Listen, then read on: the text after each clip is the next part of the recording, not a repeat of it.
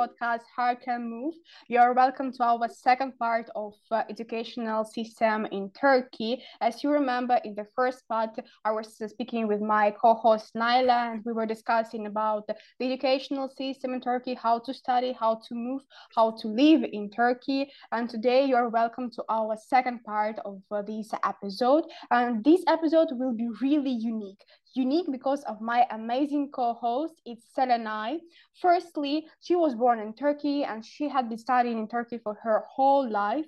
She was studying at school which is at the 10th place of the rank schools in Ankara and even in high school she participated in Erasmus Plus program and she moved to Bulgaria and studied there. Right now she's graduating from Bilkent University. Of course you remember about this university because you listened to our first part when uh, I tell my experience and Naila was uh, sharing with us uh, her experience. So right now, uh, Selenay is studying in a Bilkent in international relationships faculty.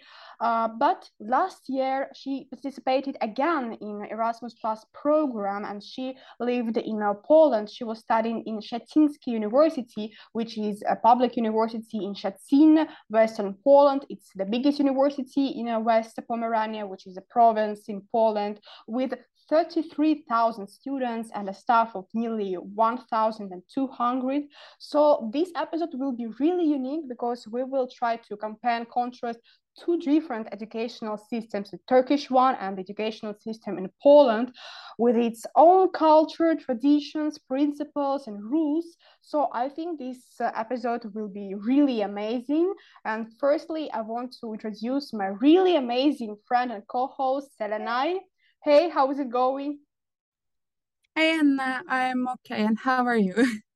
Everything is perfect. I'm really happy that you decided to take part in our episode and to share with us your uh, experience because uh, you were an Erasmus student in Poland. So, firstly, I want to ask you about your experience, like about the European and Turkish approach of learning. Yeah, yeah, sure, I will answer that. But firstly, I need to say that I am so glad that you invited me to here. And I love speaking about the stuffs because I know that lots of people are like searching about exchange projects, uh, studying in other you know other countries in abroad, and this is kind of the um, social trend right now. Like everybody is trying to move somewhere else because the new generation is just don't want to stay one place and experience the everything in that world. That's why this podcast is so useful for them so thanks you for that. Mm, about the question. Uh, yeah, I uh, you already told that I was in Poland and I am a Bilkent University student in International Relations faculty. Uh, for uh, five years, actually, one year for prep English, uh, prep school for English because uh, whole our education is in English. Um, I was all, always actually in love with Bilkent University because uh, the teachers, the system is everything is so uh, student friendly. I mean, academic friendly. They're trying to give you as much as knowledge and as much as experience they can do, and that's why I love these things. But of course, like there are some minuses. Uh, I will mention about them uh, later. But about my Poland experience in Erasmus, it was amazing because um, how can I say? I love changing the things and I love experiencing the new things. Maybe academically, it's like, mm, as everybody knows, uh, Erasmus is not something that uh, so academically uh, uh, targeted or like uh, it's not so important to uh, study a lot during the Erasmus. It's only about not only about but uh, it's mostly about getting experiences, gaining experiences, uh, knowing other people, meeting with other cultures, and like have some uh, self-esteem about yourself because you can do things by yourself alone. You can travel alone, manage your money alone and do everything with, by yourself. that's why it was very helpful. About academically, uh, I need to tell that um, maybe because I am a student in Turkey and especially in Bilkent University, it was not so harsh during the Erasmus because our the Turkish system is um, very di difficult compared to Polish system as I observed. I mean, uh, in Turkey, we are studying with lots of pressure, and the logic in here is uh, pressure is okay. Like, pressure makes you uh, know better, uh, get better education. But in Poland, as I realize, it's focused on uh, more social time, the students' personal areas, personal social times, uh, that means it was not so difficult for me. Uh, but of course, it can be also because of I am an Erasmus student. Maybe teachers just did not want to push me or put pressure on my shoulders. It's also possible, but as I understand, it's can it's a little bit easier, but not in a bad way, in a good way, because they're giving the chance to students to get know themselves, like what they want, what they want to do in their social life, what they want to be. But in Turkey, like you are always studying. There is no other option. You have to study or your life will be miserable. There is no other chance. And is it okay for this answer? Yeah. Am I uh, going yeah. well? Oh yeah of course it's really amazing. But i want to mention one element like uh, you're speaking about the differences in turkish educational system and uh, uh, the polish one. Like did you experience it a lot? I mean did you feel when you moved to poland did you feel this difference between uh, these two educational systems? Of course i did honey. Uh, i can't say that Mm, just just comparing, but not in a bad way. In both ways, uh, I like gain some things, like some values to myself. But as I saw and as I understand, our education systems are based on different logics. For them, for Poland, and in general, the European Union, I'm mentioning about on European Union because I can observe that. I could observe that with my friends in Erasmus. They are mostly um, based on students' uh, free time. I mean, um, they're giving the chance students to uh, have social times and giving the homeworks, exams according to their mental health uh, how can I say that? I don't know, but they are caring about the mental health of the students. They're not putting so much pressure on their shoulders. They are giving them uh, doable uh, tasks and like they're trying to uh, have brainstorms and just uh, create self-esteem between the students. But in Turkey, it's mostly uh, uh, work hard, play hard. Like uh, you have to do the things, you have to manage the deadlines, and so many of them. Uh, you have to be in the class, participate. You must participate. It's not so bad actually. I already got used to it, and the relaxed system is not so much for me because I know that I can work better with pressure. Uh, and um, for example, two years ago, I guess. was getting philosophy classes uh, one and a half years ago, maybe during the COVID time. Uh, and mm, it's eight hour class for a week, and it's not even my major. Uh, and uh, they were two uh, teachers uh, lecturing in that class. And every week I was giving a essay like 2000 word or 3000 word long uh, about, for example, Plato, Aristotle, uh, etc. And like this is keep going every week. And sometimes I'm, I was thinking that, is it really philosophy? Like they need to encourage me to think, but I am always writing about the things, yeah, reading and writing essays.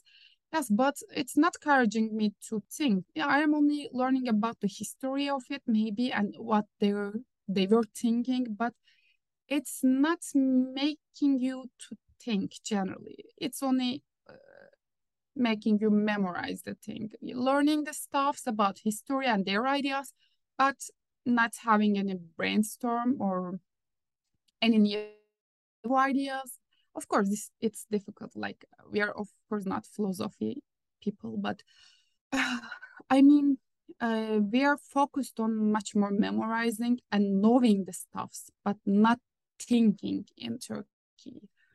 Mm, yeah, this is the general problem mostly. Uh, in Europe, I realized that they are pushing students to have more ideas, more new stuffs uh, with their own imagination and creation. That's the main difference, I guess. Okay, I got it. I just uh, will explain why I asked this question because I was comparing uh, our educational system in Russia with the Turkish one as I was an exchange student last semester and I will be the next semester too.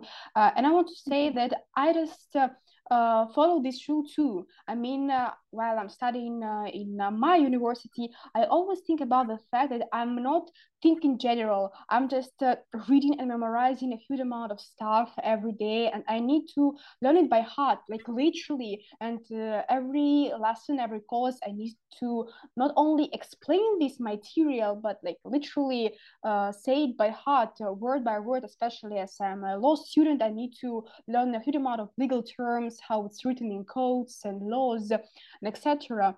But even comparing with the Turkish uh, uh, system, I can say that uh, our educational system is much more conservative in that way. If you think that your system is based on memorizing and every time learning a huge amount of stuff, I think our educational system is much more deeper in this aspect. So that's why I'm really kind of curious about the European uh, um, one system because uh, I think it's literally super different from the Russian one, and I'm really I hope that I will have this experience. I'm looking forward this uh, Erasmus Plus programs and especially uh, taking a master degree somewhere in Europe because I really want to feel this uh, difference. Uh, but as you're a continuing student in uh, Turkish University in Bilkent, I have uh, one important question that I think uh, a huge amount of students may ask you. If you choose Turkey for your bachelor, maybe master degree, it doesn't matter, what you need to be prepared for? Maybe some rules, some life hacks, or maybe some things that you will tell yourself while you like you know applying for Turkish University. Just what kind of elements you need to be prepared for? Actually it can change uh, according to Turkish universities. Like uh, probably also you were in the Turkey and probably you observed. Of course, there are top ranked universities and like mm, some kind of uh, how can I say? In last decades, we can say that in every city there are lots of universities. Like, yeah, of course they are giving education. I am not telling that they are bad or good nothing.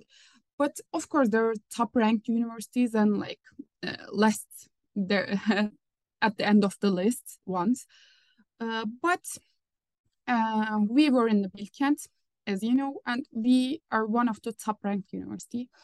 And I am mentioning about my university right now. If somebody is thinking to come here, thinking about coming here or get a master or bachelor, they have to be um, ready for the first of all competition i guess Selenay, give us three life hacks to survive in a Turkish university and maybe in Turkey in general. But before you will answer this question, I will, uh, like you know, uh, mention uh, some really important aspect from my experience. It's kind of additional one, but uh, no, for me it was important. Firstly, if you are kind of addicted to like you know online payments you're addicted to apple pay google pay and you're always using your uh, cards credit cards so kind of forget about that when you're moving to turkey okay? Because uh, i'm living in ankara since january and i will live until uh, next january as well uh, and um, like you know i'm a person from moscow we're paying in our subway with the biometric uh, face like you know and so when i moved to turkey i was kind of shocked in this aspect because i remember my first experience in underground I just went to it and I realized I cannot even pay with my credit card. So you anyway need to have cash every time. And the same with taxes. In some taxes you can pay with credit card, but in general situations only with cash. So this aspect is really important for me. So maybe it's important for some uh, audience, I don't know, but I really want to share it with you. This is my life hack. When you're moving to Turkey, just be prepared that you anyway need to have cash. If you just go for a walk, just take with you some cash because it will be necessary. I swear to God. So, and right now, Selenay will uh, share her experience and give us some really important life hacks we need to remember. Selenay, let's do it. Um, the thing you're saying is totally perfect example of the problem. And uh, maybe not in underground because you can have a metro card and you can pay it via uh, application, but it's a little bit complicated uh, process and like sometimes it's not working. The application is bad and like process is bad, but they can make it better. But about taxis, it's a big problem because I am having that difficulty too. But I, can't believe that. Probably once, one taxi driver told me that mm, if you are having a drunk customer, they can't remember the card numbers, their uh, PIN code. So this is a problem for them, like uh, in the midnight drives. Probably they don't want to switch it because that. Just maybe it's just was an excuse i have no idea but it's also you know it's uh, we don't have any uber or like mm, in poland it's bolt like it's so general uh, we don't have them it's just a regular taxi it's not so student friendly i mean not so cheap little not little bit uh, highly mm, um, highly expensive. but still, we're living here. What can I say sometimes? And what you have to be um, doing while living in here and make it easier, especially in the academy. First of all, I love being keep in touch with the uh, professors I mean, being keeping touch with the professor. By the way, the taxi thing, and this is totally different topics, but I want to mention about the academy. But living about Turkey, uh, lots of tricks are needed. but about academy, being in touch with the professor is working and helping a lot for you. Uh, about uh, how can I say? For example, I was keep in touch with one of my teacher. Uh, she was studying um, lecturing in international law and international organizations, uh, and like uh, our communication was good. And I asked about asked her, uh, can I help you about something, a project you are working on currently? And she offered me undergraduate assistancy. So I worked for five months for her, with her for a big project, and it helped me a lot about my career, my understanding, and research abilities. It was perfect for me. So the um, chances are highly uh, much more bigger if you have big uh, better connections with the teachers and they can help you to uh, navigate your future because they are much more experienced than us. They know which scholarships are better, which countries to have a master is much more beneficial. They know these stuffs. And the second thing is attending the classes is so important. I mean, um, sometimes for some lectures, I'm falling asleep and can't go. Uh, the problem if you miss the class for lots of times, you are losing the lectures. I mean, you are losing the topics and everything. because generally the teachers are mentioning about the exam questions and not directly, but you can understand what is important for her or him during the class, and you can assume that they are going to ask that question because they are uh, highly highlighting this point. And the second thing, also this is following the, uh, sorry, third thing, this is also following the second thing.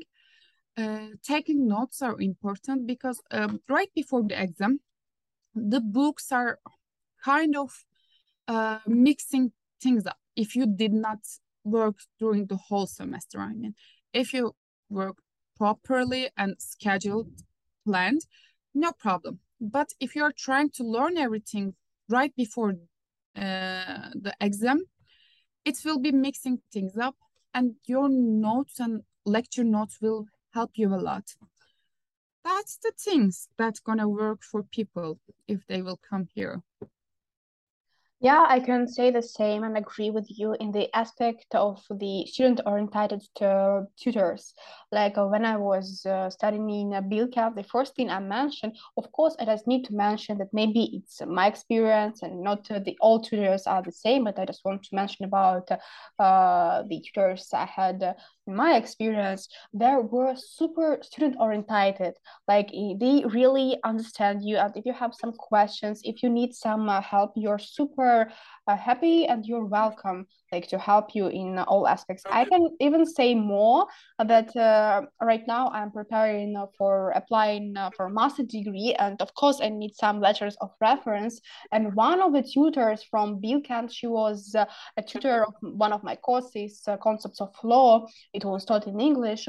She was super uh, happy to help me in the aspect, aspect of uh, writing a letter of reference. And when I saw this letter of reference, said and I, I was super shocked. Like to literally we just like you know we know each other since january uh we just saw each other in one course. Uh, of course i was super active because i was interested in this course.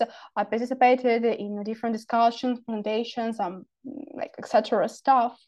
But when i saw mm-hmm. this letter of reference and when i saw how she's um, describing me how she's writing about me i really feel like the aspect that uh, this tutor is a super student oriented and she's really interested to help you to give you the best even after the course is ended. And sometimes i really need the same in uh, our universities. I will mention it again that it's not the same with everybody and in uh, every university sometimes it's uh, the same in the aspect that some tutors are student oriented some are not the same.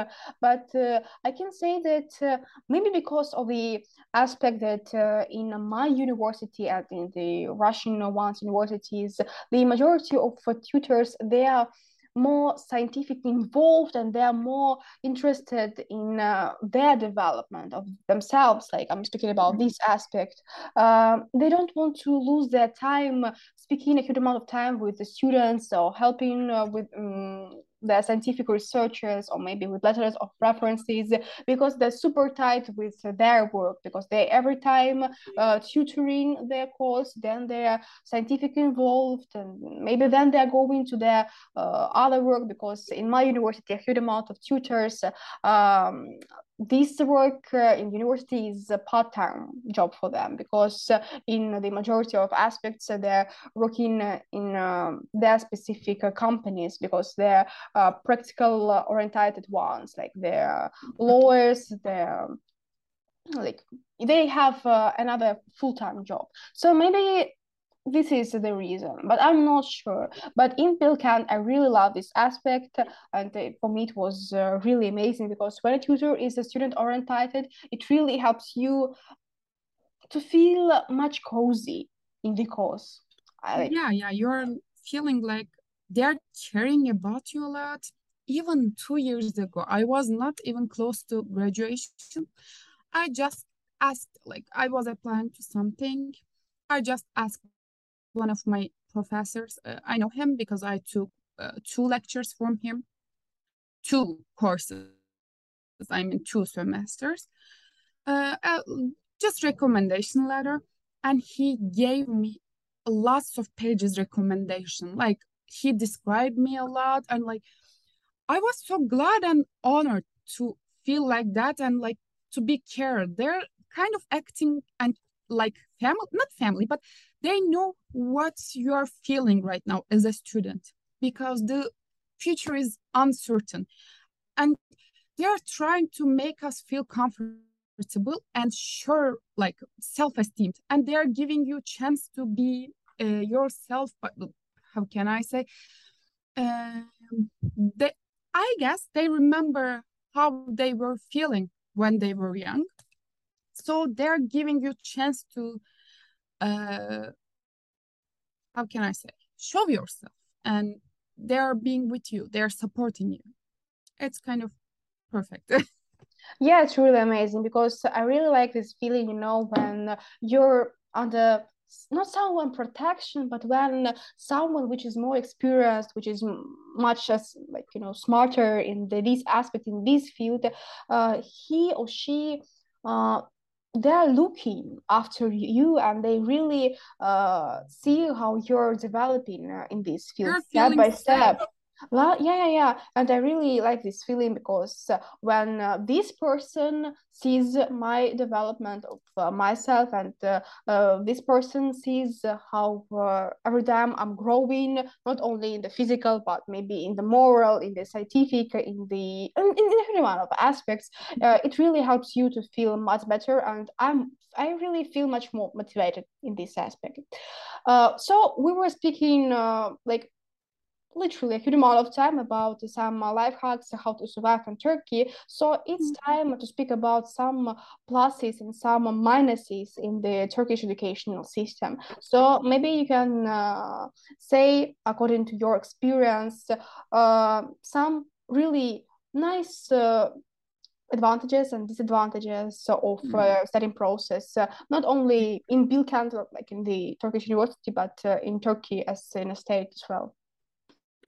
Um, which one I should start with? I don't know. Minuses or... Uh, I think let's start with minuses and then we will just make the situation better with the pluses. um, first, bad news then. okay. Uh, first of all, I am starting with the negative ones.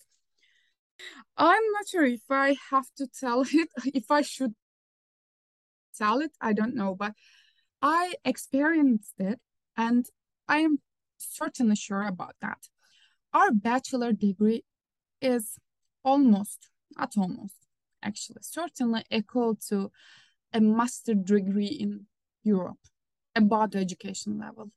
Uh, because in Turkish system, they are giving you much more knowledge than they are given to the the European students. I mean, yeah, maybe it's bad to giving everything in once or in just four years. Uh, by the way, the Turkish system is four years of bachelor degree, two years of a master. Uh, in Europe, I know that three years of bachelor, yeah, it's a little bit different. Uh, but for bachelor, they're giving you lots of things and you are full of information, full of knowledge. And it's certainly maybe equal to master degree, end of the master degree at European university, or maybe a little bit more than that.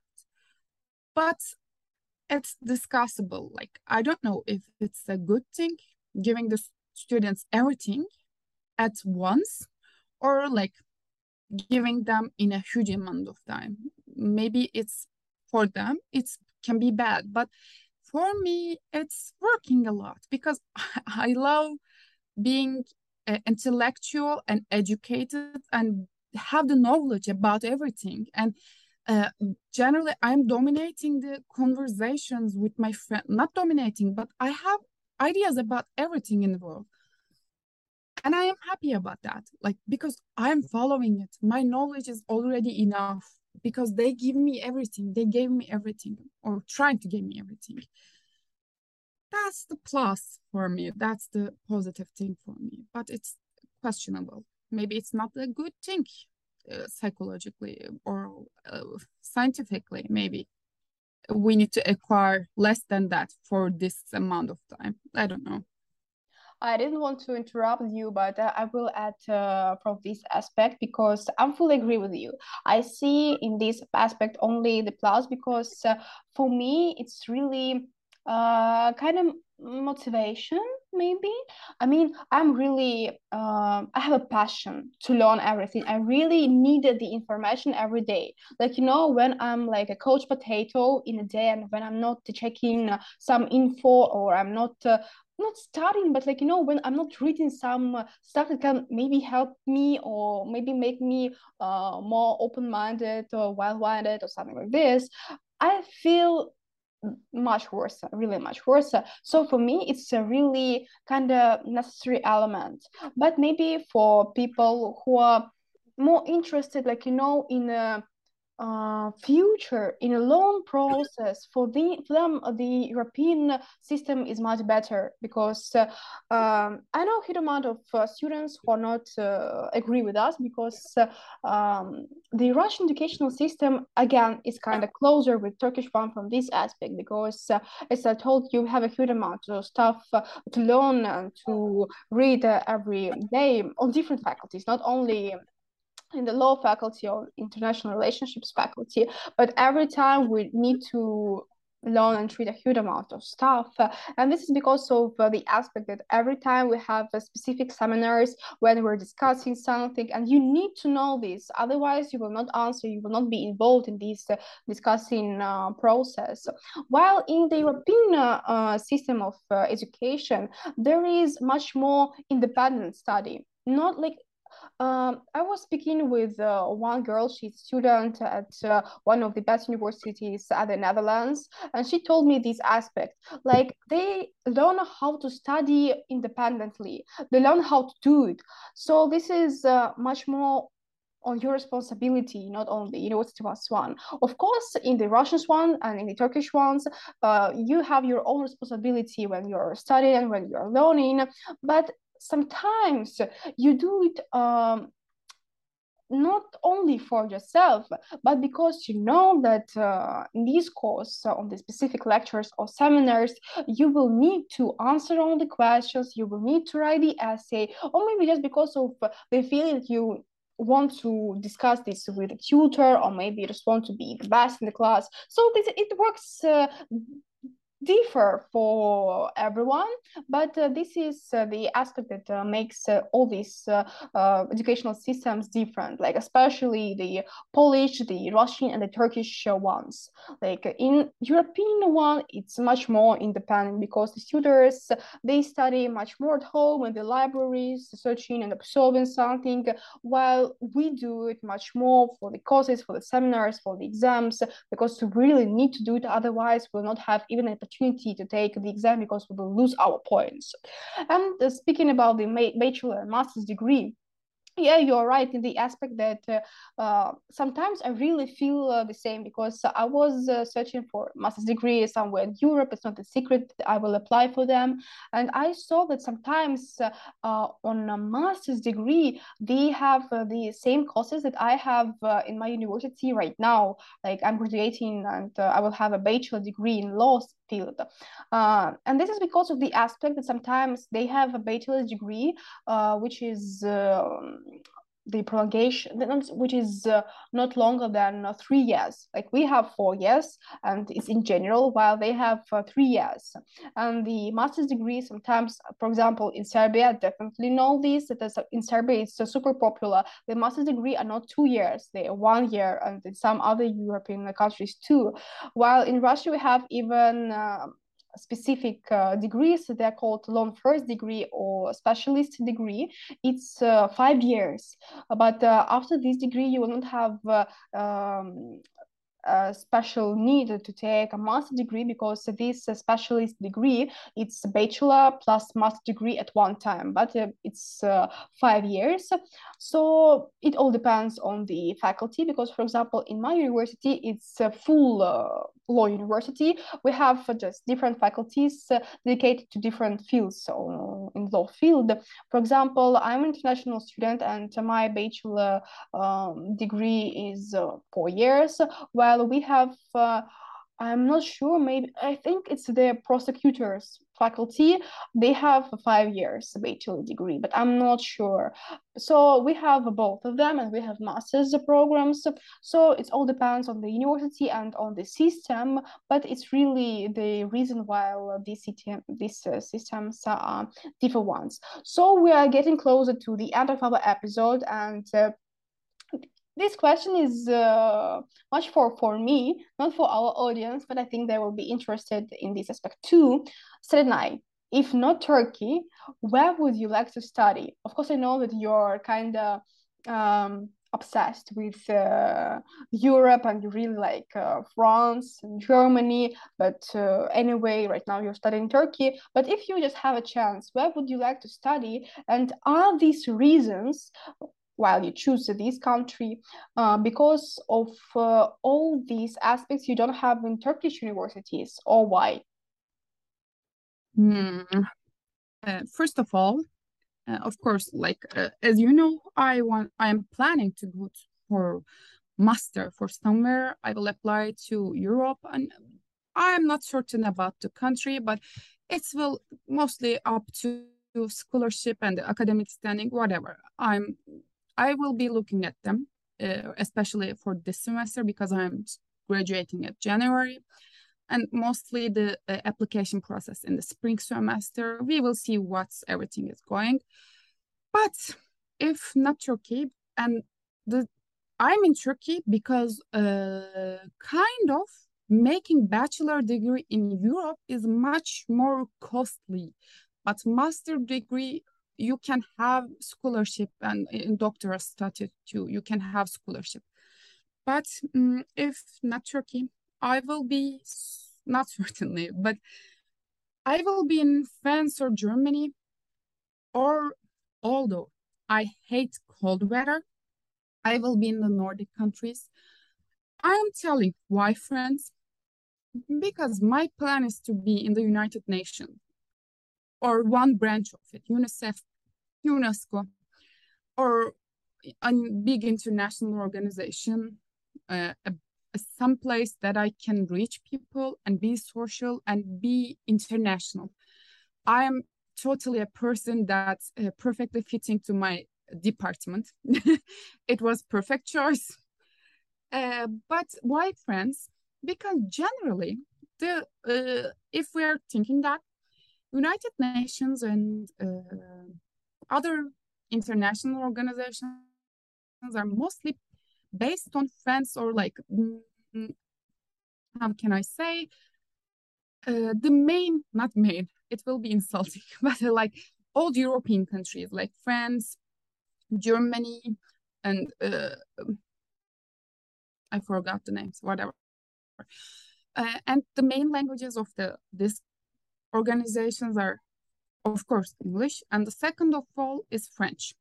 And I want to be in the France for two years to learn French and observe everything about the international organizations, get education about that over there because they have the base of the system over there. And of course, I have, uh, yeah, obsession about, not obsession, but I love the language and like literature of the French. So that's why maybe I am attracted to it. And about Germany, and I'm feeling that Germany is giving kind of a very accredited and good education. That's why. And about Nordic countries, uh, probably you also hear that Finland students in of Finland are so happy. They're so free. They are doing uh, perfect things because they have uh, free areas for them, or like uh, they are so self-esteem, so su successful because of the uh, Finland education, Nordic education system. And I am wondering what is that and how it's working actually. That's why I want to observe that. So that's it. Yeah, again, I will fully agree with you about the northern uh, system because my dream is to study in Norway, like literally. But I know that it's super expensive country, like super super expensive country. Yeah, maalesef, and I don't have uh, right now an opportunity to live there. But maybe uh, studying in uh, Europe uh, and uh, taking a master degree there, I will have an opportunity to apply for Erasmus program and then to study for one semester in in Norway. It will be really amazing. But yeah, speaking about uh, Finland, I know I have uh, some friends of mine who are studying in Finland, and they always say about the uh, aspect that the educational system is super different. It's super different even from the uh, other European states uh, systems. Yeah i fully agree from this aspect.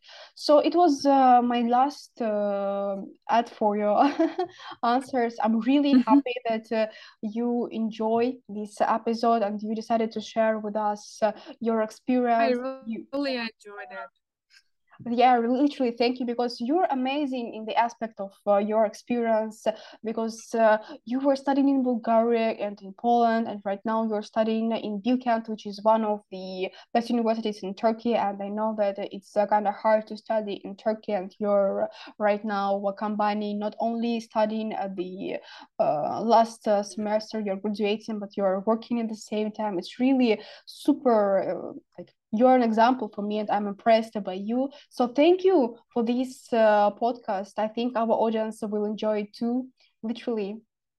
Thank you for your interest and your cuteness about that i'm so glad if i'm so glad if this podcast will be useful for people thinking to get education at abroad. Of course they may not be choosing the turkey but they have some ideas about it. I'm glad that uh, it's very helpful. Yeah, I can fully say that right now stereotypes about Turkey are going away because um, when I was moving to Turkey, maybe like mm, at the start of December, my friends always told me like, "Aren't you afraid?" and blah blah blah, and like you know, one of yeah, literally because sometimes they you know so, some people have these stereotypes about the uh, security, about the lifestyle, about the life conditions, especially when you're living in Moscow, which is uh, super popular for its uh, life conditions in all aspects. Uh, but uh, one of my aims uh, to move to Turkey and to study in Turkey was to show that these stereotypes are the stereotypes, and it's not the trustworthy information. It doesn't look like this in the reality. And right now, making making this project with my uh, friend Victoria, which was uh, she was studying in Germany for one semester. She was uh, living in Frankfurt and studying in one of the super popular universities in Germany. So our aim is to show that sometimes stereotypes are really stereotypes, and you yeah, yeah. you don't need to Can be. I add? Can I yeah, add yeah, for sure, for sure. Uh, for example, yeah, uh, image of Turkey is not so shining. We are certainly know that. Of course, there are problems. I hate those problems, political and everything, like conservative people. But like every country have that situations.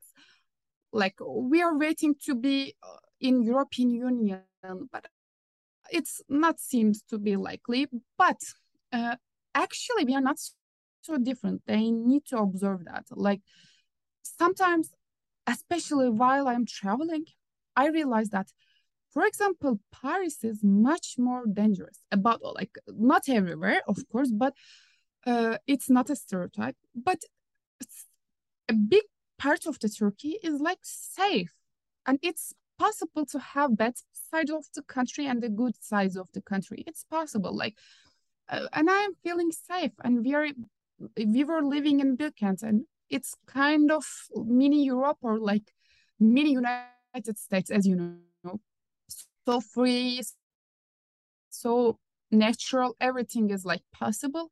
So I'm feeling safe. But of course, the problems, political problems, conservative people, of course, they are making me sad about the situation. But it's uh, you also traveled in here. Probably you did not felt so endangered or like yeah, it's not giving any problem for me. Maybe, yeah, uh, in some places, but yeah, I have hope about if they can be solved this problem can be solved Yeah, I think it's uh, amazing uh, time for end our episode because uh, the last episode and uh, like every time I told uh, people that uh, in Ankara I feel much safer and much better than in Moscow from this aspect because every time when I'm going even during the evening time like you know after 6 p.m. I'm super insecure about this uh, time and uh, the place where I'm going. So these stereotypes sometimes are made to be gone away for one day and like you know to be more open-minded.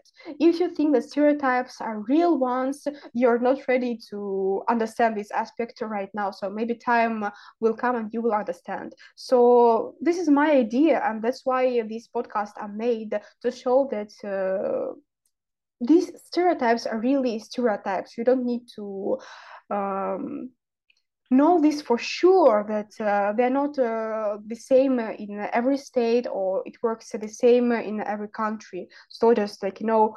Um, trust it that sometimes it doesn't work the same as you hear in the news or from your friends or from the TV, the internet, and uh, this yeah. etc. stuff. So thank you. It was a really amazing time with you. Bye. Yes, Sunny, it was super perfect. Bye. See you. So it was our episode with Selenay about the educational process and studying process, not only in Turkey, but in Russia and Poland at the same time.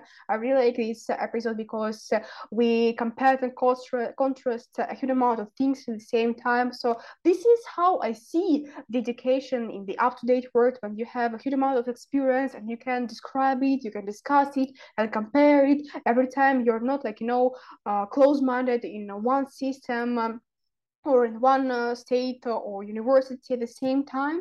So for me, it was an honor to speak with Selenay today and to know her, like, you know, as a person, as a friend, as a scientist. Uh, it's really amazing person with amazing experience. So keep in touch and listen to our new episodes of podcast. Next week, we prepare something very unique again for you. So just uh, be up to date, be open-minded, and listen to our podcast, Hark and Move, because we do it everything only for you and just to show you that uh, nothing is uh, like you know so danger that you can imagine in uh, your head that uh, everything can happen. You, you just need to be open-minded for this. So everything can happen. Just be prepared looking forward and you can do it. Just have the aim see it. So bye bye keep in touch